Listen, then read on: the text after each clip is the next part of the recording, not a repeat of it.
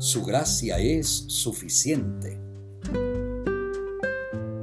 Un onesíforo para Pablo. Tenga el Señor misericordia de la casa de Onesíforo, porque muchas veces me confortó y no se avergonzó de mis cadenas. Segunda de Timoteo 1:16.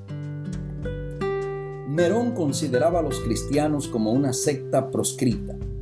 Los judíos incrédulos achacaron a Pablo haber instigado el incendio de Roma. Tal acusación era conveniente al imperio, de manera tal que Pablo fue hacia su última prisión. Las perspectivas para Pablo no eran buenas.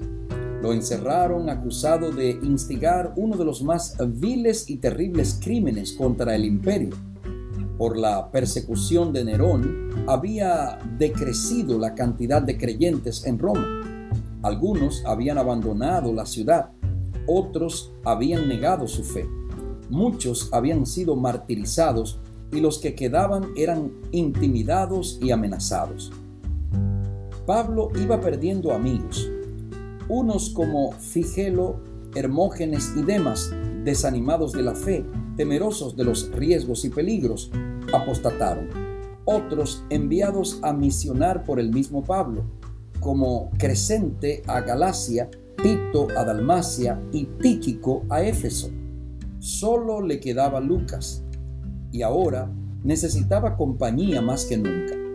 Pablo estaba debilitado, anciano, enfermo, exhausto y encerrado en una húmeda y oscura celda subterránea de una mazmorra romana. Timoteo y Marcos llegarían un poco antes de su muerte. En ese tiempo de prueba, el corazón de Pablo se regocijaba por las frecuentes visitas de Onesíforo. Este amable ciudadano de Éfeso hizo todo lo que estaba en su poder para aminorar la dureza del encarcelamiento del apóstol. Su amado maestro estaba encadenado por causa de la verdad mientras él estaba libre y no escatimó ningún esfuerzo para hacer más soportable la suerte de Pablo. Hechos de los Apóstoles, página 391. Onesíforo no se avergonzó de sus cadenas. Se había convertido al Evangelio y buscó a Pablo hasta encontrarlo en su prisión. Fue persistente y paciente en buscarlo. Fue perseverante y valiente en visitarlo. Lo confortó con provisiones y con su presencia. No tuvo reparo que lo ligaran con las acusaciones que hacían al apóstol. Esas visitas en la hora más oscura, en el tiempo de soledad y abandono, evidenciaron su fidelidad y su fe. Fueron de consuelo, paz y alegría para quien había dedicado su vida a servir a otros. Apenas unas breves menciones de Onesíforo, pero ¿cuánto significó él para Pablo?